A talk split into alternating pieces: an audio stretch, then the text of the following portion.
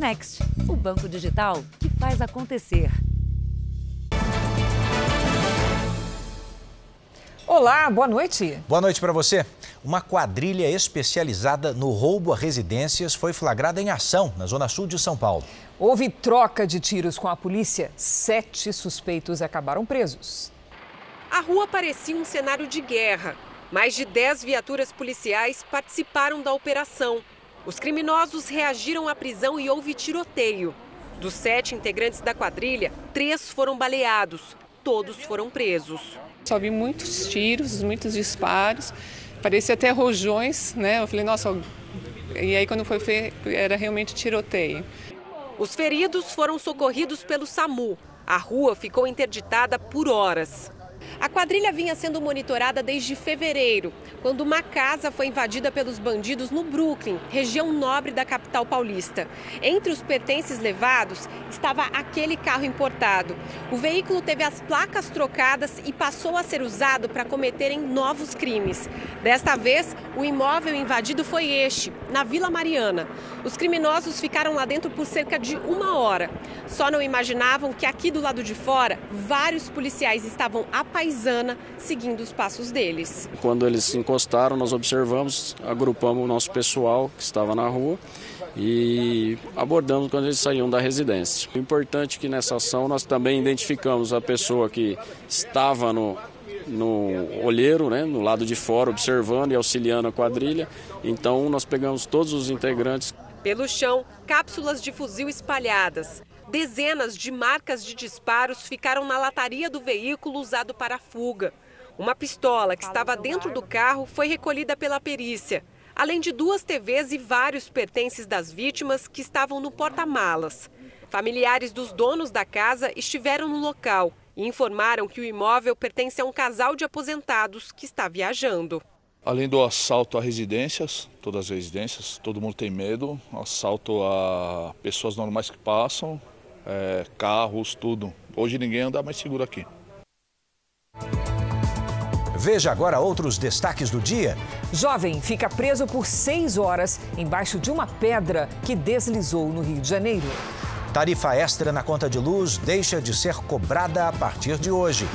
Serviços públicos em formato digital agilizam pendências e poupam recursos ao país. Os segredos da brasileira de 18 anos que conseguiu uma bolsa milionária para estudar nos Estados Unidos. E as belas imagens do Festival Internacional de Balonismo em Torres, no Rio Grande do Sul.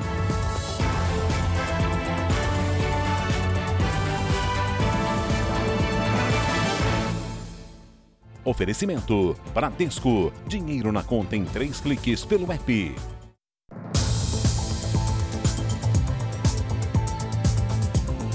No Rio de Janeiro, o diretor de uma torcida organizada do Flamengo foi preso em flagrante depois de agredir a ex-namorada. E o motivo se repete. É mais um que não aceitava o fim do relacionamento. Tiago Gonzaga de Oliveira, conhecido como Tiro Lipa, é o homem que aparece dançando neste vídeo. Nas imagens, ele se exibe com a suposta arma do crime. Tiago teria usado este pedaço de madeira para agredir a ex-namorada. Os dois estavam com amigos da mesma torcida organizada em um bar em Copacabana. A agressão teria acontecido depois que os dois deixaram o local. Um ataque que surpreendeu a própria vítima. Eles tinham terminado o relacionamento há seis meses. Ele apareceu lá amigavelmente comigo, me tratou super bem, veio embora comigo, me fez depois que a casa, mas chegando na minha casa ele quis subir e eu não deixei. Foi aí que ele começou a tu não ficar comigo, tu não vai ficar com ninguém. Ele me deu porrada no rosto, nas minhas pernas. Então eu fui andando em direção a uma feira livre, que foi aí que ele recuou, porque tinha muita gente na feira. Depois da denúncia, a polícia foi até a casa de Tiago. Os agentes foram recebidos pelo pai do agressor, que entregou o filho aos policiais. Ele disse que não admitia que um homem batesse em uma mulher. E Tiago foi preso em flagrante. No Rio de Janeiro, um estudo recente de uma organização não governamental mostrou que no último ano, a cada 24 horas, uma mulher foi vítima de violência. Na maior parte das ocorrências, os responsáveis pelas agressões são os companheiros ou ex-companheiros das vítimas. De acordo com a Secretaria de Administração Penitenciária do Rio de Janeiro, Tiago continua preso. Até o momento, nossa produção não conseguiu contato com o advogado dele. O jornalista Gabriel Luiz, esfaqueado essa semana em Brasília, apresentou melhora no estado de saúde. Os responsáveis pelo ataque já foram encontrados e um deles é menor de idade.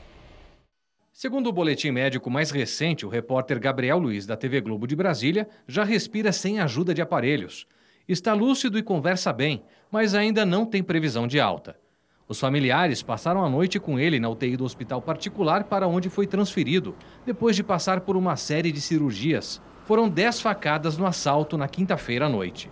Gabriel foi atacado por dois homens num estacionamento próximo ao prédio em que mora no sudoeste, bairro de classe média alta de Brasília. Depois de receber as facadas, ele ainda conseguiu correr até a portaria, onde foi socorrido pelo porteiro e por vizinhos. Estava perdendo muito sangue, muito sangue, pedindo socorro, falando que ia morrer que, que mataram ele, é aquele momento de desespero, não sabia o que, que fazia. A gente conseguiu estancar o sangue, aonde que a gente ligou para o socorro, e o socorro não demorou também, que eu acho que foi um, um, um ponto muito importante nessa, nessa sobrevivência dele. A polícia prendeu os dois autores do crime. Um deles tem 17 anos. Ele foi apreendido depois de ir a uma delegacia para fazer uma falsa denúncia de assalto.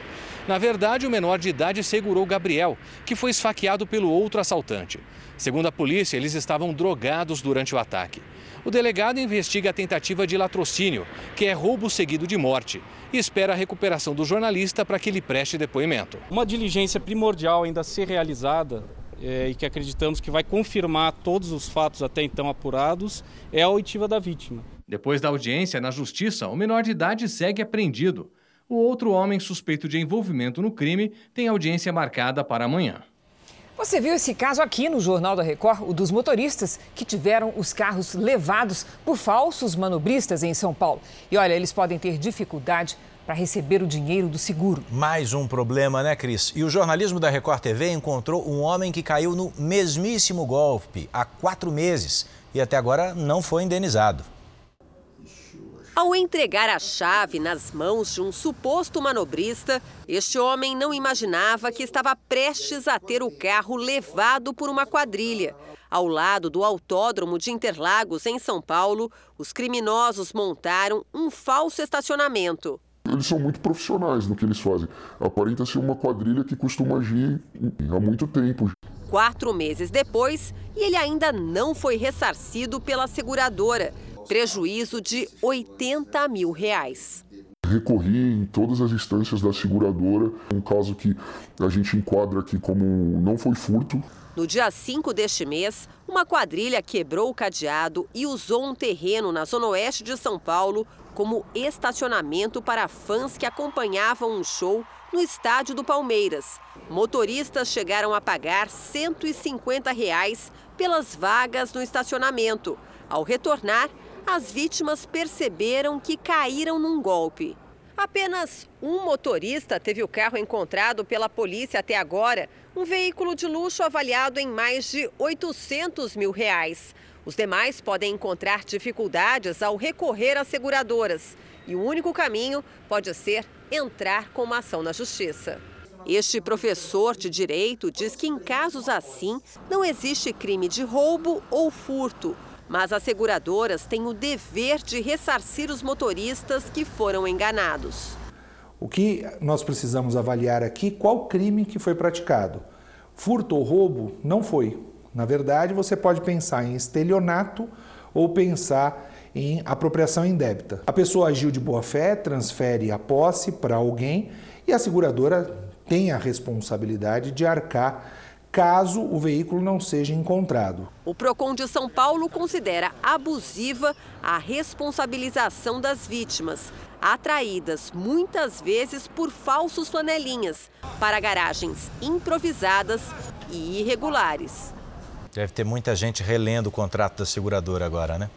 Bom, na Bahia, o aumento no número de assaltos a bares e restaurantes tem deixado muitos clientes e funcionários em alerta. Só em Salvador foram oito crimes desse tipo em 15 dias. Crescimento que também é registrado em outras capitais do país. O restaurante no bairro de classe média de Belém estava cheio quando os criminosos chegaram. Uma das vítimas almoçava quando foi rendida. Mais um assaltante chega de capacete e ataca outro grupo. Na mesa ao lado estão três policiais federais, que reagem e atiram. Alguns clientes se jogam no chão. Três acabam baleados. Um deles morreu. Os criminosos fogem com uma mulher feita refém. Ela foi liberada momentos depois. Em nota, a Polícia Federal disse que os agentes só reagiram porque foram identificados pelos criminosos que ameaçaram atirar. A perícia vai ser fundamental para identificar a trajetória da arma. Em Salvador, frequentadores e funcionários de bares e restaurantes também estão apavorados com uma onda de roubos. Em 15 dias, pelo menos oito foram assaltados, inclusive em bairros nobres e turísticos. Nesta ação, dois criminosos armados rendem os clientes e, em menos de 10 minutos, entram em um carro parado em frente e fogem com os pertences das vítimas. Numa churrascaria, três assaltantes passam de mesa em mesa para roubar os frequentadores. Algumas pessoas são obrigadas a deitar no chão. Um carro para em frente a uma pastelaria ao ar livre. Três criminosos descem armados.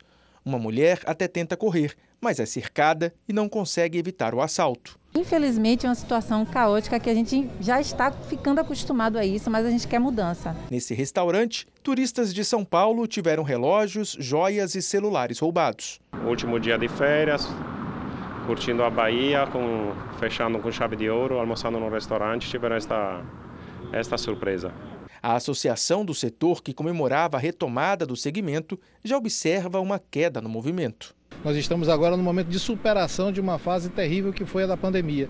E nesse momento acaba tendo um prejuízo muito maior, que é o prejuízo do, do consumo, né? da, da, do medo e da insegurança que causa as pessoas de saírem. A Polícia Militar disse que prendeu dois homens envolvidos em vários assaltos e reforçou o patrulhamento nas regiões mais visadas. Foi preso agora há pouco pela Polícia Federal um dos criminosos mais procurados do país. A prisão de Valdeci Alves dos Santos, conhecido como Colorido, foi em Salgueiro, Pernambuco. Ele tem 50 anos e é apontado como um dos principais líderes de uma organização criminosa que atua em presídios. Colorido é apontado como responsável pelo fornecimento de drogas para estados da região sudeste do país. Ele foi encaminhado para uma unidade da Polícia Federal.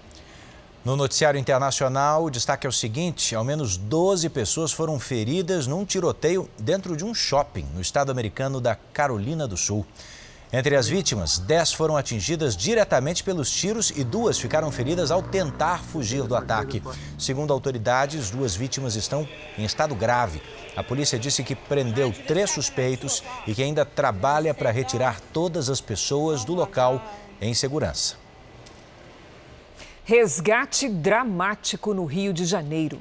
Um jovem ficou preso debaixo de uma rocha que deslizou sobre a casa dele.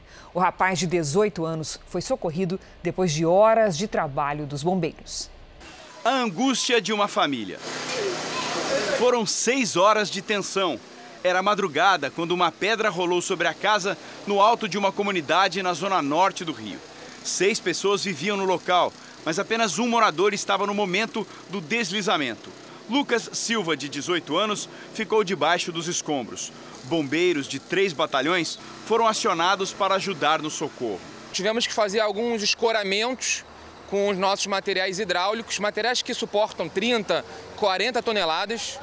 E dali as equipes tiveram que traçar estratégias para tentar retirar ele do local. O prefeito do Rio, Eduardo Paes, visitou a área e foi hostilizado pelos moradores. Tem pergunta para fazer para o senhor, senhor prefeito. Já, já, amigo, já volto aí. Uma pedra gigante desde 2009, da fadiga exatamente, vai acabar com a comunidade. Os bombeiros precisaram levantar a rocha para que o rapaz, preso pelas pernas, fosse retirado com vida dos escombros. Vizinhos e bombeiros comemoraram. Alívio para a família. Meu filho tá salvo! Agora que eu cheguei, não deixaram falar com ele. Mas agora O que, que foi, Cadela? Deu alívio. Durante todo o tempo, Lucas esteve consciente, o que ajudou os bombeiros na hora do resgate. Mesmo ficando horas sob uma pedra gigantesca, o jovem não se feriu gravemente. mas vai ficar em observação aqui no hospital. A casa onde ele estava foi construída numa área que já tinha sido interditada pela Defesa Civil. Houve uma, uma vistoria nossa aqui já prévia há alguns anos e a gente constatou que havia esse risco já antes, mas infelizmente as pessoas construíram casas em volta de, dessas pedras. O jovem segue sem previsão de alta. Por precaução, outras cinco casas foram interditadas na região. A gente fala agora de um dos negócios mais prejudicados pelo isolamento nessa pandemia. Você sabe qual foi? O de bufês para festas. Pois é, uma das casas mais tradicionais do ramo aqui em São Paulo fechou as portas sem cumprir cerca de 80 eventos contratados. As lágrimas de Isabelle são por um sonho de família que foi por água abaixo. A mãe dela queria casar no tradicional salão de festas da Zona Sul de São Paulo, mas na época não conseguiu bancar a celebração. Era um sonho dividido, tipo, além do meu sonho de casar, era o sonho dela também se realizando, porque ela não teve oportunidade. E aí agora acontece uma coisa dessa. Juntos há 10 anos, Isabela e Daniel começaram a pagar pela festa faz quatro. Tiveram de adiar duas vezes por causa da pandemia foram quase 75 mil reais. Só que na véspera do feriado, o Buffet Colonial mandou uma mensagem aos clientes anunciando que estava fechando as portas. Eu tinha total certeza que meu casamento ia acontecer. Eu fiz a reunião de fechamento do cronograma semana passada. O local funcionava desde 1968. Era tido como um dos mais tradicionais da cidade. Abrigou mais de 15 mil eventos. Ainda hoje, a página do buffet seguia na internet. Através de contatos nas redes sociais, o casal descobriu que não estava sozinho, que ao menos outros 80 eventos foram cancelados através de uma mensagem de correio eletrônico, deixando centenas de noivos, noivas, parentes e amigos na mão. Este advogado recomenda que se tente primeiro um acordo com a empresa. O ideal seria que eh, as pessoas envolvidas, ou seja, os contratantes que celebraram o contrato com essa empresa de buffet, eh, entrem em contato com elas de forma formal, não só um telefonema, mas formalize pelo WhatsApp, pode até ser aceito, e-mail de preferência, ah, e questione qual será a situação ou qual será o posicionamento da empresa. Haverá devolução do valor? Qual é o prazo da devolução? Se não der certo, cabe uma ação na justiça não só para recuperar o que foi pago, mas com indenização por danos morais. Isabelle e Daniel agora correm contra o tempo. Os pais deles decidiram bancar a festa. A data é 14 de maio e eles não querem decepcionar os 170 convidados. Já chorei, já conversei com a minha mãe. Hoje eu estou tentando resolver o meu problema, porque eu não posso destruir o meu sonho porque uma casa fez isso. Uma produção do Jornal da Record tentou contato com a direção do buffet colonial, mas não obteve qualquer resposta. Uma pesquisa do Ministério da Saúde mostra que Belo Horizonte é a capital onde mais se consome bebida alcoólica em todo o país. Olha, a média na cidade mineira está bem acima da nacional. São pelo menos 12 mil bares em toda a capital mineira. E nos bairros mais boêmios, os copos estão sempre cheios. Minas não tem praia, né? Aí a gente vem nos botecos. Bebe quantas cervejas mais ou menos por vez? 15, por aí. É a média, mais ou menos. O Ministério da Saúde classifica como consumo abusivo de álcool acima de 5 doses no caso dos homens, ou acima de 4 doses para as mulheres. Isso considerando o consumo em um único dia, dentro do período de um mês. Belo Horizonte não é só conhecida por ser a capital mundial dos bares. Agora, ela também é a capital que lidera o consumo abusivo de álcool no país. Pelo menos é o que diz uma pesquisa do Ministério da Saúde. Enquanto em outras capitais do Brasil, a média de pessoas que assumem abusar do álcool ficou em 18%, em Belo Horizonte, essa média passou de 25%. Em segundo lugar no ranking aparece Vitória, capital do Espírito Santo, com pouco mais de 23%, seguida de Cuiabá, também com 23%. Na última avaliação em 2020, Belo Horizonte aparecia em nono lugar. Para esse psiquiatra, a disparada pode estar ligada aos efeitos da pandemia. Mais angustiadas, mais ansiosas, isso sim, existem levantamentos, inclusive não, não só no Brasil, mas em outros lugares, que teria aumentado o consumo de álcool e outras substâncias né, durante esse período da pandemia. O aumento de casos de dengue em várias regiões do país preocupa as autoridades. Em Florianópolis, a prefeitura decretou situação de emergência. Vale dizer que, por causa da pandemia, muitas campanhas contra o mosquito precisaram ser interrompidas. Já são 425 casos de dengue confirmados em Florianópolis desde o início do ano. A Heloísa não esquece o que sentiu quando foi diagnosticada com a doença. Foram quatro dias de cama. É muita dor de cabeça, dor atrás do olho. E daí eu comecei a sentir muita fraqueza, muita prostração, calafrio. Para tentar frear o crescimento do número de casos, a Prefeitura de Florianópolis decretou situação de emergência. Agentes da Vigilância Sanitária trabalham numa grande operação para fiscalizar os bairros mais afetados e acabar com focos do mosquito.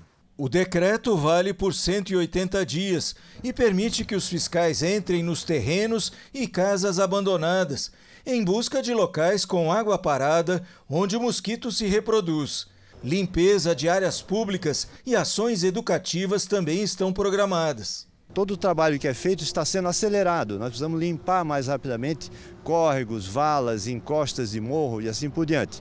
Mas o principal trabalho ainda é essa união de esforços, prefeitura e cidadão, para que a gente cuide de todas as áreas. Mesmo durante a pandemia, o país registrou uma explosão de casos de dengue, mas as campanhas de combate ao mosquito tiveram de ser interrompidas pela urgência em controlar os casos de Covid. Santa Catarina registrou este ano 11 mortes em decorrência da dengue. Em Goiás foram 15 mortes. A região centro-oeste apresenta a maior taxa de incidência da doença, com 648 casos para cada 100 mil habitantes, seguida das regiões sul, norte, sudeste e nordeste. Já são mais de 300 mil casos em todo o país, 85% a mais que no ano passado a dengue tem que ser levada a sério, porque as pessoas, a gente não tem noção da gravidade. E está ao nosso alcance evitar tudo isso. O exército russo bombardeou uma refinaria de petróleo na região separatista de Luhansk, no leste da Ucrânia.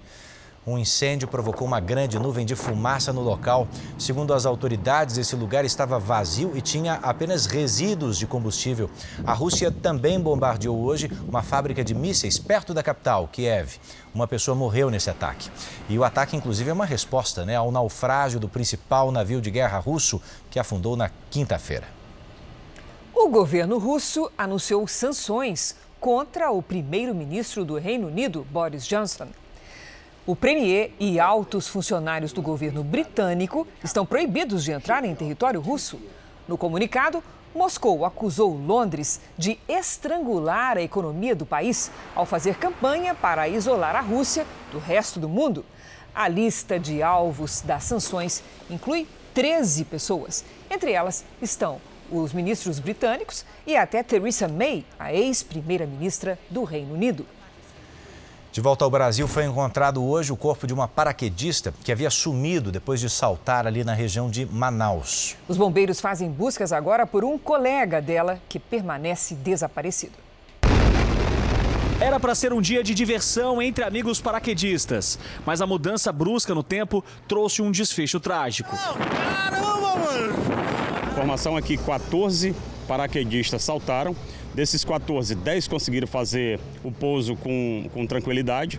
Quatro, em virtude das rajadas de vento, foram direcionados fora da rota de pouso. Dois conseguiram pousar aqui à margem de forma precária ainda com ferimentos e dois, é, segundo os levantamentos, caíram na água. Dos quatro paraquedistas que foram levados pela ventania, dois caíram no bairro Compensa, que fica na zona oeste de Manaus. Neste vídeo feito pelos moradores, dá para ver parte do equipamento pendurado na fiação elétrica. Os dois foram resgatados rapidamente e tiveram apenas ferimentos leves. Foi para essa região aqui da ponte Felipe Down, que liga Manaus à região metropolitana, que os dois paraquedistas vieram parar por conta do mau tempo e eles acabaram caindo no Rio Negro. O corpo da jovem de 26 anos, Ana Carolina, foi encontrado na manhã de hoje. O tio de Ana esteve no local onde o corpo foi localizado e reconheceu a sobrinha. Muito abalado, ele não quis gravar entrevista. O outro paraquedista que caiu no Rio Negro é o advogado Luiz Henrique, que estava em Manaus a trabalho e aproveitou o feriado para fazer o que amava: saltar de paraquedas. Fazia o segundo salto dele aqui. Ele é ex-militar, foi paraquedista militar também. As buscas do Corpo de Bombeiros continuam durante o fim de semana. A partir de hoje, alívio para o bolso. O brasileiro vai pagar menos pelo consumo de energia elétrica. Enfim, o governo federal suspendeu a taxa extra cobrada em períodos de escassez de água. Lucilene é diarista e quando a conta de energia aumentou, ela precisou apertar os cintos. Fiquei muito preocupada. Porque, tipo, pagando prestação do apartamento, é, vem condomínio, vem tudo. Mas agora, com o fim da bandeira de escassez hídrica anunciada pelo presidente Bolsonaro, as contas de luz devem ficar sem a cobrança extra até o final do ano. Na prática, o consumidor vai deixar de pagar R$ 14,20 a cada 100 kWh consumidos. Isso representa uma redução de 20% na conta de energia. Segundo o governo, hoje os reservatórios do país estão numa situação mais confortável. O volume de chuvas registrado desde o fim do ano passado ajudou a melhorar a situação das usinas hidrelétricas. Sudeste e Centro-Oeste terminam esse período de chuva no melhor nível desde 2012. Quando a bandeira de escassez hídrica foi adotada em setembro do ano passado, o reservatório de Furnas, em Minas, estava com menos de 20% da capacidade. Hoje tem 80%. O reservatório de Sobradinho, no Rio São Francisco, tinha só 40% de água. Agora está praticamente com a capacidade total de armazenamento. Com esse maior volume de água armazenada, eh, no próximo período seco, nós não vamos precisar despachar o volume de térmicas que foi despachado, que foi acionado em 2021. Com as chuvas em dia e reservatórios cheios, ha, quem ganha um alívio é o bolso do consumidor. Faz um pouco de diferença, mas eu queria que diminuísse mais. Tá certa ela. É verdade. Você vai ver a seguir a volta dos voos com a retomada das atividades duplica as reclamações contra as companhias aéreas. E veja também a história da jovem de 18 anos que conseguiu uma bolsa milionária para estudar nos Estados Unidos.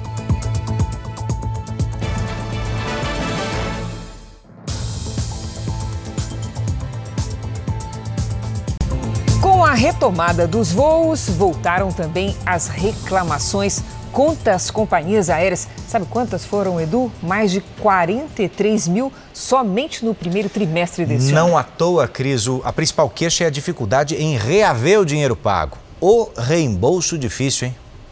É só dar uma volta por qualquer aeroporto que a gente encontra sem dificuldade passageiros com reclamações de companhias aéreas. No começo da pandemia em 2020, é, o voo foi cancelado e eu não consegui o reembolso. Antes tinha uma hora de tolerância, né? Quando a gente chega, eles fecham o check-in e a gente não consegue embarcar. Né? Em 2020 e 2021, foram registradas mais de 100 mil reclamações de clientes insatisfeitos com as empresas aéreas no site consumidor.gov.br, que é do Ministério da Justiça. A maioria reclamava que não conseguia reembolso dos valores das passagens. O cancelamento de voos ficou em segundo lugar, com mais de 20 mil reclamações. Os clientes também se queixaram dos serviços de atendimento ao consumidor. Já este ano, só nos três primeiros meses, foram registradas mais de 43 mil reclamações, a maioria por dificuldades no reembolso. Com esses dados em mãos, a Secretaria Nacional do Consumidor fez duas recomendações para as companhias aéreas: o investimento nos serviços de atendimento ao cliente e simplificar a comunicação. Só assim, as empresas conseguiriam evitar que vários casos fossem parar na justiça. 70% das demandas são resolvidas em, na média de seis dias. Então, isso que nos faz crer que são questões simples que poderiam ter sido resolvidas pela empresa diretamente. O general Newton Cruz morreu nesta sexta-feira no Rio de Janeiro, aos 97 anos. Ele foi chefe do chamado Serviço Nacional de Informações durante o regime militar. Newton Cruz comandou o SNI entre 1977 e 1983. O general também liderou o Comando Militar do Planalto. O militar foi um dos seis acusados pelo atentado à bomba no Rio Centro em 1981. A ação foi planejada pela chamada linha dura do regime militar para causar pânico em um show no Dia do Trabalho no Rio de Janeiro. O atentado deu errado e a bomba explodiu antes, matando um sargento. Newton Cruz estava internado no Hospital Central do Exército, zona norte do Rio de Janeiro, e morreu de causas naturais. Em nota, o comando militar se solidarizou com familiares e amigos do general. Newton Cruz deixa quatro filhos. O corpo vai ser cremado amanhã. Veja agora os destaques do próximo domingo. Espetacular! A pousada de luxo, frequentada por influenciadoras famosas e celebridades, que se tornou cenário de uma série de mortes ainda sem explicação. O que leva a polícia a achar que os crimes têm ligação com o tráfico de drogas. E a gente estava presa porque a gente estava com bandidos. Imagens de um resgate emocionante. Você vai ver a volta para casa de seis pessoas vítimas de um naufrágio. Eu tô vivo. Eles passaram 17 dias isolados numa ilha e só foram salvos por causa de uma garrafa. A polêmica envolvendo Cidade Negra. Ex-integrantes dizem que Tony Garrido registrou sozinho o nome do grupo e agora não autoriza as apresentações. Uma entrevista exclusiva com o ator Sérgio Rondiakoff. Ele fala sobre a dependência do álcool e explica a fuga de uma clínica de reabilitação. Eu sentia que muito do trabalho ali era em vão. 100 anos de vida, 84 trabalhando na mesma empresa. É, primeiro tem que ter vontade para trabalhar. Você vai conhecer o seu Walter, que está prestes a se tornar o homem com a carreira mais longa do planeta. É neste domingo espetacular, depois do Canta Comigo. E por aqui você vai ver a seguir: uma comissão independente apura quase 300 denúncias de abuso sexual na Igreja Católica em Portugal. E veja também economia e benefícios gerados pelo investimento em serviços públicos no formato digital.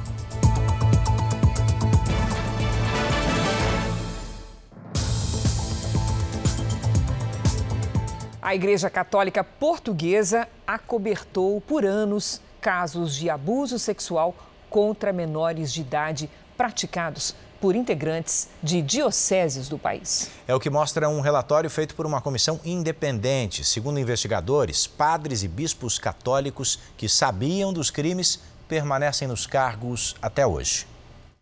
Em três meses de trabalho, foram recebidas 290 denúncias.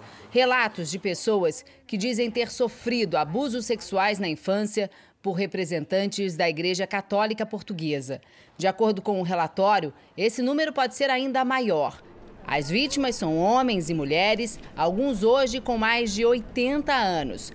A maioria dos crimes prescreveu. 16 estão na mão do Ministério Público de Portugal.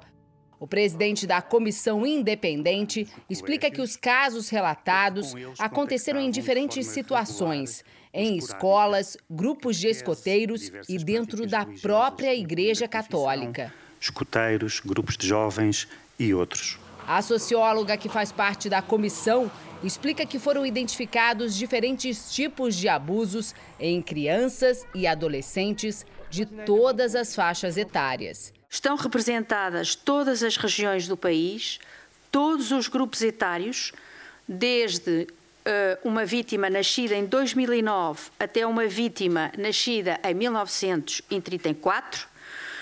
Uh, as idades em que aconteceu o primeiro abuso sexual variam entre os dois anos e os 17 anos. A investigação também aponta que a Igreja Católica atuou para proteger os responsáveis pelos abusos. Segundo a comissão independente, a tentativa de encobrir os crimes foi feita inclusive por bispos católicos que ainda estão em atividade aqui em Portugal. Uma prática já identificada em outras investigações de abusos envolvendo a Igreja Católica, como aconteceu na França, onde cerca de 300 mil denúncias estão sendo apuradas. Em Portugal, a comissão segue trabalhando e espera ouvir os 21 representantes das dioceses portuguesas para ter acesso aos arquivos da Igreja Católica no país. E nos Estados Unidos, o governo deteve 210 mil migrantes na fronteira com o México somente em março. Esse é o maior número em duas décadas e representa um aumento de 24% em relação ao mesmo mês do ano anterior. O governo do presidente Joe Biden é criticado nos Estados Unidos pela dificuldade em enfrentar o problema e esse é um dos destaques do portal R7. Para ler essa e outras notícias, basta acessar r7.com. Você sabia que a invasão russa à Ucrânia interrompeu as exportações de produtos agrícolas de Israel para os dois países? Por causa disso, centenas de trabalhadores estão tendo que, de um lado, lidar com uma crise financeira e, do outro, combater o desperdício de alimentos. No mercado central de Tel Aviv, as barracas estão lotadas de frutas e verduras frescas produzidas em fazendas de Israel. O comerciante Gershon diz que aqui tem de tudo e não falta nenhum produto nas quitandas. A estudante de medicina Yali também afirma que não houve nenhuma diferença nos últimos dias. Para ela, o mercado continua com ampla variedade de frutas, verduras e legumes. Mas a realidade é que os produtores enfrentam uma crise. No momento, cerca de 50 mil toneladas de produtos agrícolas, como pepino, tomate, cenoura, correm o risco de ser totalmente descartadas. Mas uma organização israelense está lutando para salvar os alimentos e para ajudar os agricultores e as pessoas que passam fome no país. Os armazéns estão cheios, resultado da interrupção das exportações para a Rússia e a Ucrânia por causa da guerra. No centro de distribuição do Banco Nacional de Alimentos Leket, próximo a Tel Aviv, caminhões chegam carregados de vegetais em ótimo estado e que seriam descartados porque não foram vendidos. Funcionários e voluntários separam tudo para doar a 260 organizações humanitárias em Israel. O nosso objetivo é ajudar pessoas necessitadas. E agora, com a guerra, também os agricultores, pagando um valor mínimo pelos produtos, explica Paul Lieber, da instituição sem fins lucrativos. Os funcionários da organização ainda participam da colheita para reduzir os custos dos agricultores. O período de isolamento causado pela pandemia trouxe problemas ao transporte de cargas marítimas. A logística com o emprego de contêineres ficou difícil e cara. Mas não é que os produtores de café deram um jeito de cumprir os contratos? Eles pegaram uma ideia antiga e deram cara nova para respeitar prazos e garantir a qualidade do produto. O Pedro faz isso há 16 anos. Usa todos os sentidos para avaliar a qualidade dos grãos. Eu faço uma avaliação geral. É como se fosse um médico e fizesse um check-up. Esse é o serviço que eu faço aqui, controle de qualidade de café. A classificação é rigorosa, porque esses cafés são tipo exportação. Cada país ele tem um padrão de consumo. Então, às vezes, o café que nós não consideramos de alta qualidade aqui no Brasil, tem países que só aceitam esse tipo de café. E se você mandar um café bom, eles recusam. Tem mercado para todo café? Tem mercado para todo tipo de café. O que não pode é o gosto aprovado mudar no meio do caminho. Umidade e cheiros externos podem estragar a carga. Choveu, a operação nesse navio teve que ser interrompida. Esse navio de cargas vai levar para a Bélgica 6.500 toneladas de café no porão. Esse tipo de operação não era feita aqui no Porto de Santos havia mais de 30 anos. Só que a pandemia trouxe um problema de logística mundial a falta de contêineres. Antes, o café seguia apenas em contêineres. Agora, para o produto seguir no porão do navio, precisa ser transportado em sacolas gigantes, com capacidade para uma tonelada de café a granel. Tudo para manter a qualidade. O porão do navio tem que estar limpo, revestido por papel e climatizado. Desde novembro, esse é o quinto navio que parte com esse jeito meio antigo, mas modernizado pela tecnologia. O Porto de Santos exporta 80% do café brasileiro. A ideia é levar a operação para outros portos do país. O que vai depender agora são os preços, não é? Hoje o preço no container está muito alto, o preço do frete marítimo para containers, né? Quem usa os serviços bancários já sabe que fazer as coisas pela internet é muito mais rápido. A gente sabe que é fácil. Muita gente nem se lembra, inclusive, da última vez que foi ao banco. De uns tempos para cá, os serviços públicos também passaram a ser realizados de forma digital. Agora, o Brasil é reconhecido pelo Banco Mundial nesse ramo. E o melhor é que a economia de tempo significa também mais recursos para o país. Pegar senha, esperar na fila. João Paulo cansou de perder tempo em agências bancárias e repartições públicas. Pagamento de contas e tributos, emissão de documentos como RG e carteira de habilitação, tudo agora ele resolve pela internet e por aplicativos. Pensa numa coisa, às vezes até de madrugada, resolve um problema, agenda uma, para tirar um documento, alguma coisa assim. Para isso, conta com uma ajuda importante. Por meio da plataforma gov.br, o governo federal digitalizou cerca de 3.500 serviços dos 4.500 existentes na máquina pública. São pedidos de aposentadoria, carteira de trabalho e de vacinação digital, licença maternidade, funções como o embarque mais seguro, uma tecnologia de reconhecimento facial que dispensa a apresentação de documento de identificação e cartão de embarque em aeroportos. E o Registro Nacional de Veículos em Estoque, o sistema que permite a transferência eletrônica da propriedade do veículo. Tudo resolvido em alguns cliques. A desburocratização se tornou a grande aliada da sociedade para agilizar serviços, cortar gastos e atrair investimentos.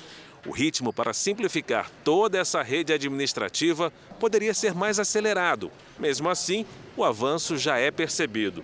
Já são mais de 128 milhões de brasileiros cadastrados na plataforma. Segundo o Banco Mundial, o Brasil é líder em inovação digital. Realizar serviços pela internet sem burocracia gera uma economia de 4 bilhões e meio de reais por ano. Os custos de atendimento caem e, com isso, há um aumento de 5,7% no produto interno bruto, que é a soma de todos os bens e serviços produzidos aqui no país.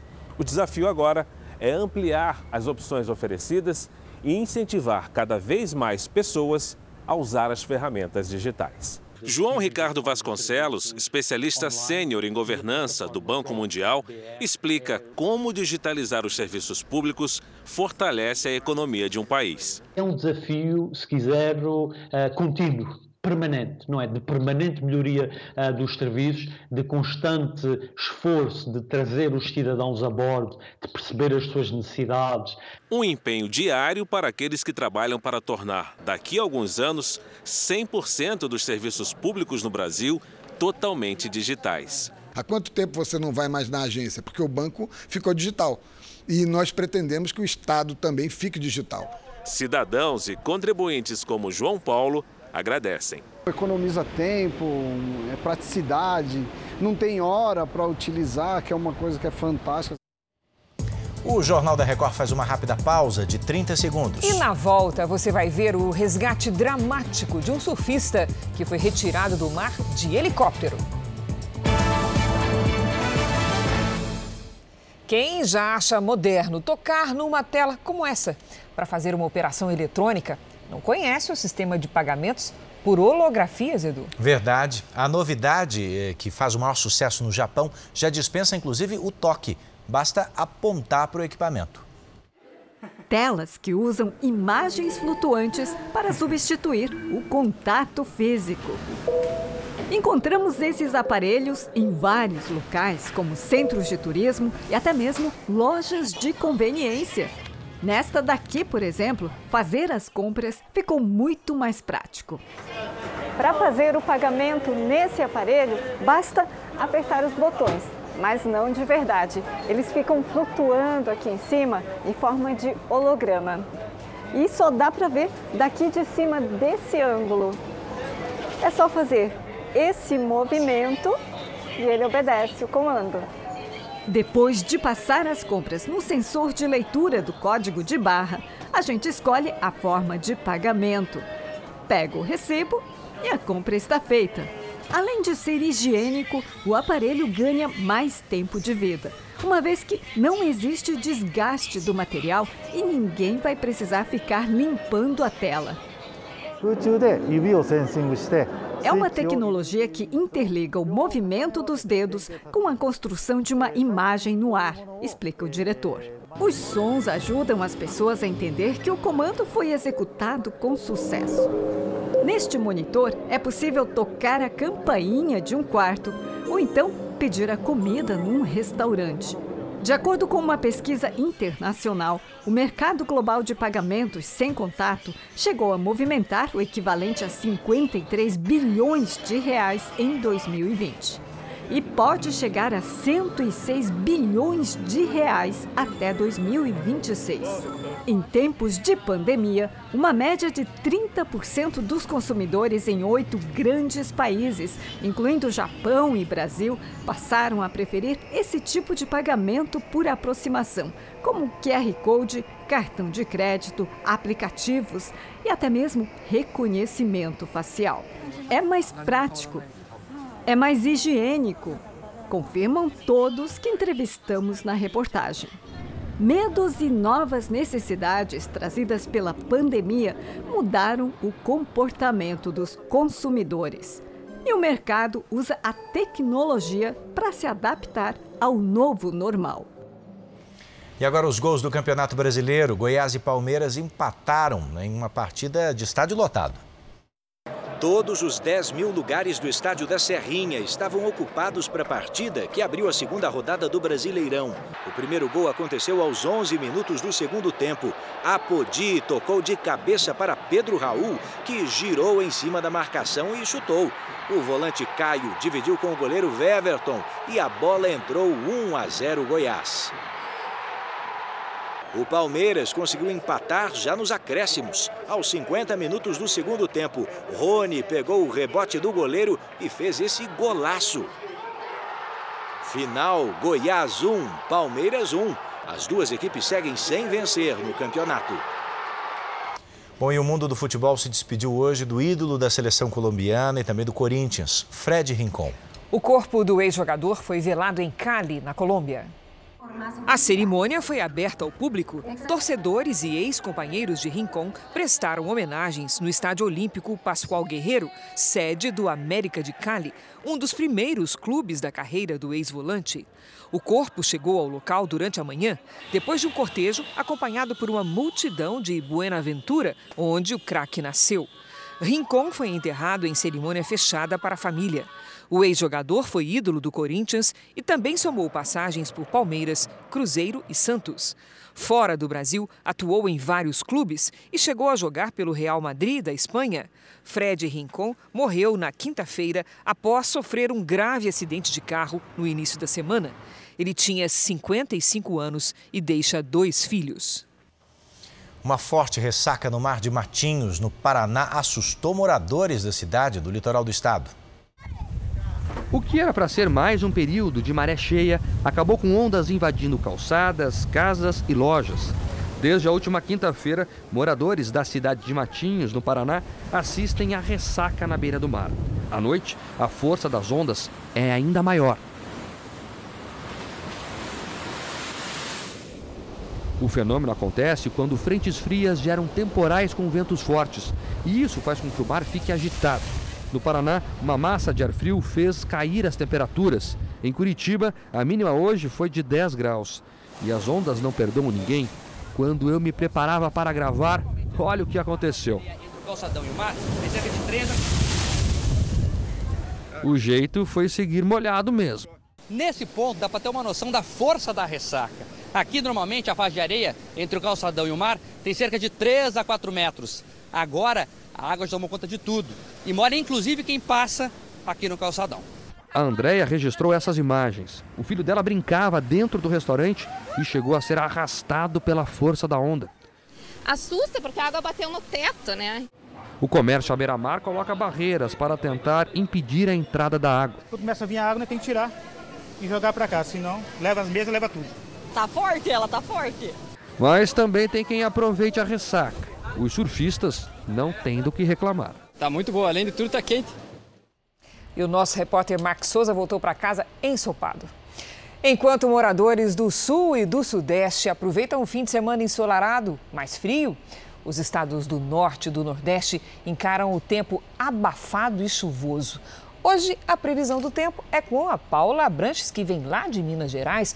Boa noite, Paula. Como é que vai ser o nosso domingo de Páscoa? Sem mudanças, viu, Cris? Boa noite para você, para Edu e para quem nos acompanha também. Olha, pessoal, aqui nas imagens, muitas nuvens carregadas entre Minas Gerais e também a Bahia.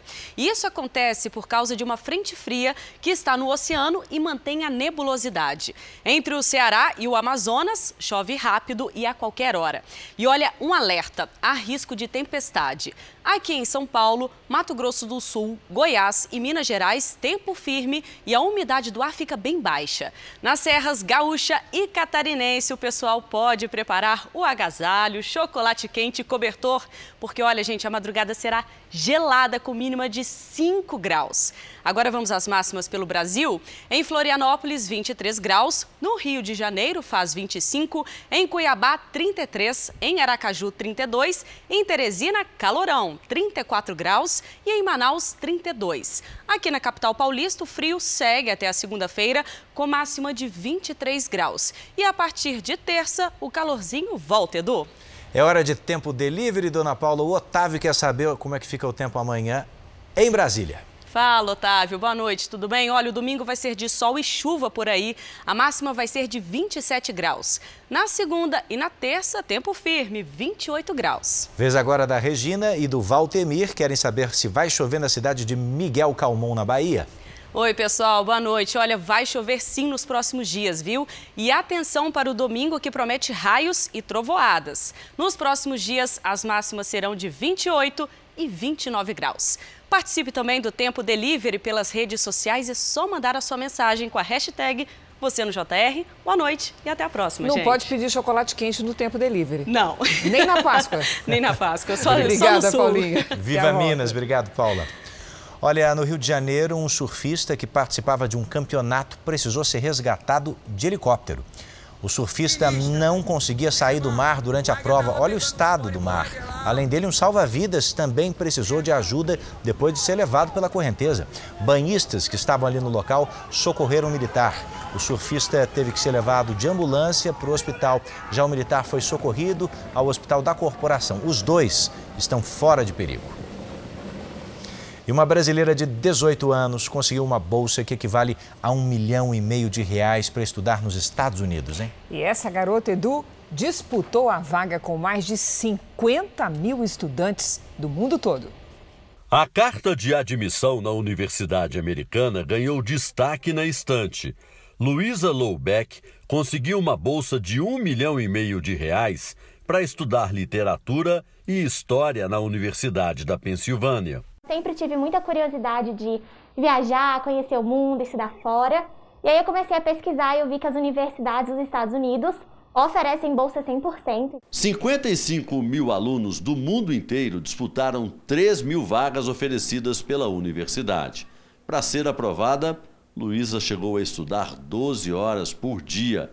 Disciplina e perseverança foram essenciais para que ela pudesse realizar o sonho de ter um diploma no exterior. Tive que é, me dedicar em atividades extracurriculares, então me envolver com a minha comunidade, fazer trabalho voluntário, também conseguir prêmios e honrarias, muitas vezes internacionais, competir em concursos literários. Aluna de escola pública, Luísa, a mais velha das duas filhas de Dona Simone, enche a família de orgulho. A felicidade não está cabendo aqui dentro do coração, né? É um orgulho, é felicidade. As aulas começam em agosto.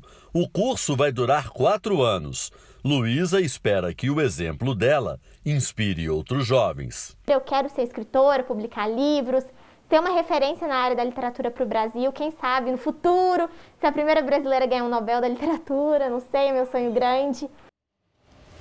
O Jornal da Record faz uma pausa de 30 segundos. E na sequência você vai conhecer as atrações do maior festival de balonismo da América Latina. O maior festival de balões da América Latina colore o céu de Torres, no Rio Grande do Sul. São balões de países como Chile e França que se juntam aos brasileiros no evento que deve atrair milhares de visitantes. O céu ganhou um colorido diferente neste sábado em Torres, cidade que fica a 190 quilômetros de Porto Alegre. Mais de 70 balões de diferentes países e regiões do Brasil participam de competições em modalidades variadas durante 11 dias. O Rogério é piloto de balão há cinco anos, mas desde criança participa de festivais como este. Participar entre os feras que estão voando aqui no Brasil. Tem bastante gente de fora. Para mim é um sonho realizado e, e ver esse público todo aqui nos prestigiando é bacana demais. O Festival Internacional de Balonismo de Torres é o maior da América Latina. E depois de dois anos suspenso por conta da pandemia, a expectativa é que esta edição atraia mais de 300 mil visitantes. A gente esticando para 11 dias, pegando dois finais de semana, a gente aumenta o tempo eh, de permanência das pessoas na cidade, permite que mais pessoas possam vir. A família da Andréia veio da região metropolitana de Porto Alegre para acompanhar o evento pela primeira vez. A gente está bem na expectativa, né, que eles consigam, né, levantar os balões, né? Que o vento deu uma acalmada. A gente vem ver o balão lá de Gravataí para vir aqui e daí a gente eu tava já pedindo faz um tempo pro, pro meu pai pra gente almoçar aqui. A preparação começa assim: balões sendo inflados e depois a mágica do fogo. Os balões ganham os céus duas vezes ao dia, às 7 horas da manhã e agora por volta das 4 horas da tarde, quando o vento permite. E é quando eles estão lá em cima que o espetáculo atrai os olhares de milhares de pessoas. É uma atração, né, que tem todos os anos, eu não conhecia ainda, é a primeira vez que eu venho aqui e tô achando o máximo.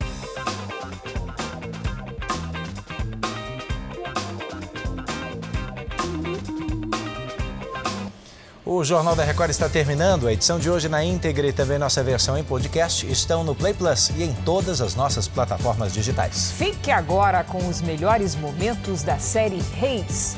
Boa noite e boa Páscoa para você. Feliz Páscoa e a gente se vê amanhã no Domingo Espetacular. Até lá.